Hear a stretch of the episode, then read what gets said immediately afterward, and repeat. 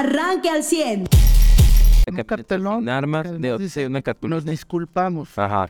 No, que eh, dice Cártel del Golfo, Grupo Escorpión, reprueba enérgicamente los hechos del viernes 2 de marzo pasado. O sea, pues a ellos son narcotraficantes, este, eh, secuestradores, pero no de gringos, nomás de mexicanos, en donde desafortunadamente falleció una persona inocente, madre trabajadora, y fueron secuestrados cuatro ciudadanos americanos, de los cuales dos fallecieron. Y por ello hemos decidido entregar a los involucrados y responsables eh, directos en los hechos. Obviamente no porque sean muy buenos, sino para ver si ya le paraba la investigación y la intervención gringa, porque ellos mismos saben, y esto sí es punto acá para el tema político, la presión política en Estados Unidos de normarlo, de llamarlos grupos terroristas. Ojo que en México no afectaría, sería nada más en Estados Unidos. Eh, pero bueno, dice, No, pero sí le daría a Estados Unidos la posibilidad de una intervención. Pues sí, digo, que no creo que la piden ahorita con México, ¿no? Ahorita no, porque Sí. el presidente es demócrata y quien hace estas solicitudes son los republicanos. Y dice el grupo criminal que estos hombres trabajaron bajo propia determinación e indisciplina y en contra de las reglas del, del CDG, que han operado siempre, respetando la vida e integridad de los inocentes. Aquí hay otro tema, sí, o sea, ojalá esto sí sea para todos, o sea, a ver, vaya, así era como se habían formado las mafias, ¿no? Tú y yo y los que nos estaban escuchaban que no la vemos ni la tememos, no teníamos por qué temer de los grupos delincuenciales, Pero no puedes pero- claro, ni ante lo que dicen Se disculpa con la sociedad matamorense, los deudos de la señora Areli y las personas y familiares americanas afectadas, dice esta cartulina, ¿no? Donde están estas cinco personas que estaban amarradas, que fueron este entregados es el, el, el día de ayer. Y aparte fue la detención allá en, en también en Tamaulipas de eh, el Metro 22, que es el alias de Ernesto Sánchez. Fue en Reynosa. Ajá, en Reynosa. Curiosamente, empezaron las intervenciones. curiosamente, pues lo detienen, ¿no? O sea, eh, lo encontraron finalmente. No sé, estas cosas que de repente ha- hacen pensar mal. Que cuando hay voluntad se puede eh, detener. Voluntad americana. Ahora, aquí el tema es qué va a pasar para Tamaulipas en general como estado, ¿no? Y qué va a pasar eh, eh, para estos grupos delincuenciales. A ver, los tamaulipecos van a seguir teniendo las situaciones de inseguridad. Este líder de, de los metros, ¿no? Metro 22, pues va a ser sustituido por otro. No es como ya estamos establecido. planeando. Sí, o sea, ya se sabía seguro antes si él caía, quién seguía. O quiénes se van a discutir el poder, ¿no? Entre ellos eh, unas balaceras y luego ya queda uno al frente y siguen las cosas como estaban. Estados Unidos va a presentar políticamente el ya nos entregaron a los responsables, a una rueda de prensa, viendo que los cinco responsables y que si les van a entregar y que si el proceso de extradición y que, ¿no? Todas esas cuestiones, que seguro México sí, ahí sí se los va a entregar luego, luego, sin que ningún juez conceda suspensión o amparos al proceso de extradición o al juicio de extradición, perdón, y ya. Pero pues, la verdad es que aquí los que aquí viven, se quedan, los que aquí se quedan a sufrir este gobierno y que como bien lo señalas, pues apenas acaban de empezar el gobierno de Tamaulipas, pues con qué expectativa vas a, a crecer, a, desarrollarte, a vivir, a invertirle, a planear los siguientes seis años que te quedan, bueno, cinco y medio, ¿no? Cuando ya viste cómo va a actuar hasta en casos internacionales o de, vaya, de, revuelo internacional eh, tu gobernador, ¿no? Entonces que qué feo para Tamaulipas. Yo quiero ver qué empresario quiere llegar ahí, yo quiero ver qué familia quiere quedarse a vivir ahí, y yo quiero ver quién se quiere desarrollar como persona. que además cosas pues engañan una vez más a la comunidad, eh, eh, a los tamaulipecos y a los norestenses, porque pues son más de lo mismo o peor que lo mismo. Bien, eh, eh, pues a nivel local el día de ayer, eh, un jovencito que fue estudiante de la UAN y ya no lo es, pues se emitió un mensaje a través de grupos de WhatsApp eh, en el que aparentemente realizaría un ataque armado en, en un arma de fuego contra estudiantes de esta institución. Eh, me parece que eh, la CUANE y en este caso en el gobierno estatal a través de la Secretaría de Seguridad Pública y la Fiscalía actúan correctamente porque activan los protocolos por sí o por no. Es decir, no se iban a arriesgar a que fuera real o no, porque mucha gente dice, no, el que anuncia no, no va a hacer las cosas. Pues sí, pero en Estados Unidos se han dado casos de jovencitos que anuncian sus ataques y los perpetran después. Eh, entonces aquí pues, pues actuaron correctamente. Lo que sí es que a mí, en mi parecer, y lo digo también como padre de familia, de estudiantes de esa universidad tienen que establecer nuevos filtros de ingreso y acceso a la universidad eh, para los chavos, eh, sobre todo, que estén perfectamente identificables, que sepan quién entra, quién sale, a qué hora, cuándo, qué uso hace de las instalaciones para evitar cualquier situación, aunque debo aclararlo, este tema no se da dentro de la universidad, sino en un plano cibernético donde este muchacho pues hace el, el, anuncio, ¿no? Sí, claro, yo no creo que deban tener más filtros más allá de los que tienen otras universidades iguales, porque entonces sería decir que, que la Universidad Americana del Noreste tiene un problema que las demás no, y no creo que sea el caso. No, yo, yo te lo digo como padre de familia, porque si este chavo que ya no estudia en la UANE, entra a la UANE sin ser estudiante de la UANE y entra armado, pues sí tienen un problema. Ajá, o sea que... como en cualquier otra universidad, ¿eh?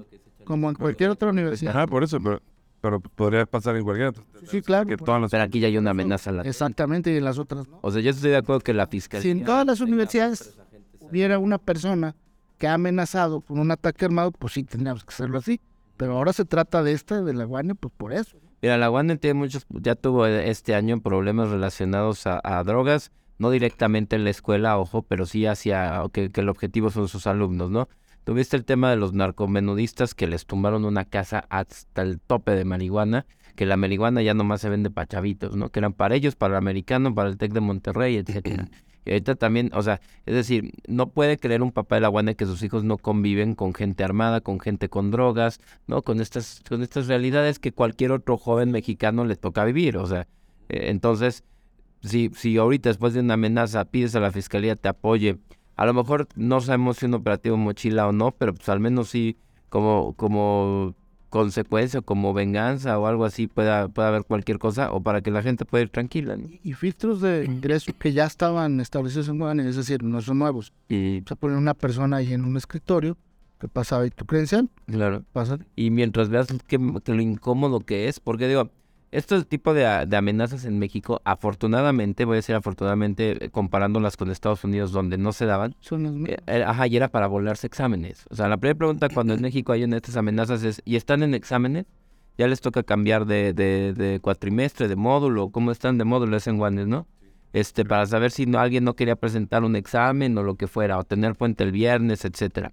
Digo, afortunadamente eran por eso nuestros protocolos, pero eh, un poquito más relajados. otras no, y también veo, si tú, si tú dices, ay, no pasó nada, era un, chavo de broma. No, el tema es que sea súper incómodo y que vean los estudiantes que la consecuencia de este tipo de, de, de, amenazas, sean de broma o no, es sea tan, tan, tan, eh, pues vaya, molesta para los estudiantes que nadie las quiera volver a Que además genera un impacto social, ¿no, Mariano? O sea, porque nos involucra a todos. Porque también el que va a hacer el tiroteo solamente amenaza cuando ya está dentro del, del, episodio de crisis y demás. O sea, no es como que es porque dure tanto. Por eso te sé que hay otras motivaciones. Ya vimos el chavito de Torreón, pues que trae problemas serios de lo había abandonado su familia, ¿no? Pero el impacto social también existe, Mariano, aunque no, no nos guste, y, y genera cierto em, pues, cierta alerta en las personas. Sí, claro, pero, pero yo sí creo que, o sea, tanto papás como sociedades lo que están esperando es que se tomen medidas al respecto para, para, para regresar a la tranquilidad. No para decir, ah, sí, ahora queremos que se establezca un filtro para... yo, o sea, yo creo que es mucho más eficiente decir, ya actuamos en particular, si se dio un... Tienen el nombre de la persona, saben quién es, es ex alumno, es decir, tienen datos como para perfectamente las autoridades decir, ya fuimos a su casa y ya está aquí. Ya revisamos, y, incluso decir, ni siquiera tiene armas, ¿no? O sí, sí tenía armas y ya, ya las tenemos. O sea, una, una claridad en ese sentido, no en no en sí, ah, entonces vamos a que la buena mantenga un filtro para por si las dos, por si un día viene mañana. Eso solo está dejando el miedo ahí. O sea, solo estás así como diciendo, este, bueno, ahora vamos a poner aquí una persona porque pues, el día de mañana puede llegar con armas. En lugar de decir, si a alguien se le ocurre salir a decir que tiene armas, vamos a ir por él. Que lo incómodo sea que al que se le ocurre incluso hacer un chiste, entonces van las autoridades por él. No tanto decir, ah, ya fastidiamos a todos los alumnos porque alguien es un chiste, para que no se les vuelva a ocurrir hacer un chiste. ¿Eso qué? Y, eso es lo que no pasa. Eso es lo que no sucede. Porque ¿cuántos, hay, ¿cuántos chavos que han hecho este tipo de bromas están detenidos o han enfrentado un proceso? ¿O las han aplicado? Pues no, esa es la realidad. Y este chavo, pues por más que ayer se movió la Policía Cibernética y la Fiscalía y la Secretaría de Seguridad Pública, y que seguramente lo, lo, tienen ubicado y como tú dices, Marano, asegurado, y, y que pueden establecer que no es una persona peligrosa, pues no va a pasar nada con él ni va a haber un comunicado de las autoridades donde les digan a los padres de la UAN y de cualquier otra universidad, a ver señores, ya fuimos, este chavo ni siquiera tiene un arma, tiene un problema psicológico, sí, ya se habló con sus papás y se les solicitó que el chavo sea sometido a un tratamiento. ¿Qué garantía o seguridad tenemos de que esto va a pasar? Ninguna. Y la autoridad no lo va a informar tampoco. Entonces, ese miedo, espérame, no, pues digo, ¿cuántas informaciones tienes tú de, de estas sanciones que se han aplicado? Yo no tengo ninguna. De los chavitos de Torreón que han amenazado, que, que te diga la autoridad, no, ya lo mandamos a que eh, cumpla. Ese es el tema. Puedes decir yo porque no vivo en Torreón. No, bueno, pues porque hay una eh, fiscalía estatal que puede dar esa información y que no la da, porque además no tiene las herramientas legales para hacerlo. hablamos de los diputados, de los exhortitis, pues no hay una ley que obliga a la autoridad a decir, hay una sanción donde el chavo tiene que recibir un tratamiento psicológico. No hay esas garantías. Por eso el miedo persiste. Y no nada más aquí en México, en Estados Unidos. Pero hay algo que limite a la autoridad de informar. No. Sí, pues no hay una ley que te obligue. Más bien, cuando ya hay una sentencia, tú ya puedes dar nombre y apellido. Entonces, ni siquiera. ni siquiera Aquí lo podemos exigir, o sea, no le veo la bronca. ¿A quién se lo exiges? Pero ¿a quién se lo exiges? Al fiscal. Pues bueno, eso, lo, hemos hecho muchas veces. Y, y a mí me parece que el fiscal te va a decir, pues sí, lo único que podemos hacer es hacer una recomendación a la familia porque no hay, ah, no hay un delito. Exacto. Eh, y, y, y, y, finalmente, pues no hay una garantía. Ahora, yo, yo entiendo que este tipo de estudiantes están más motivados por problemas eh, eh, de, de incluso familiares, donde hay una desintegración del papá, la mamá, donde otras muchas cosas. Pero... Puede ser por llamar la atención. Pues, incluso, ¿verdad? Pero hay otras 25 mil formas de llamar la atención antes de llegar a ese punto. Pero el tema es ese, que es un tema que nos debe, o que nos atañe a todos, no nomás los papás de la UANE o, o, los que no sean papás de los de la UANE, como sociedad en general, ¿Qué está pasando con la sociedad para llegar a ese punto? Para que un chavito haga una cosa de estas. ¿Motivado por qué? Por 10 mil razones, por 10 mil motivos. Y luego, ¿qué es lo que tienes que hacer? Y no sucede en México. O sea, eh, si en Estados Unidos aquel que emite una amenaza y que lo encuentran y que eh, la, emitió y tienen las pruebas, lo meten en la cárcel. Así es así. Aquí, ¿qué pasa? Van las autoridades, hablan con los papás, confirman que no es peligroso y le sugieren un tratamiento psicológico, pero ahí se queda, nadie sabe. Y ese es el, meollo del asunto, que eso genera, pues, justamente la, la, a veces el miedo o la incertidumbre sobre todo. Usted ya está informado.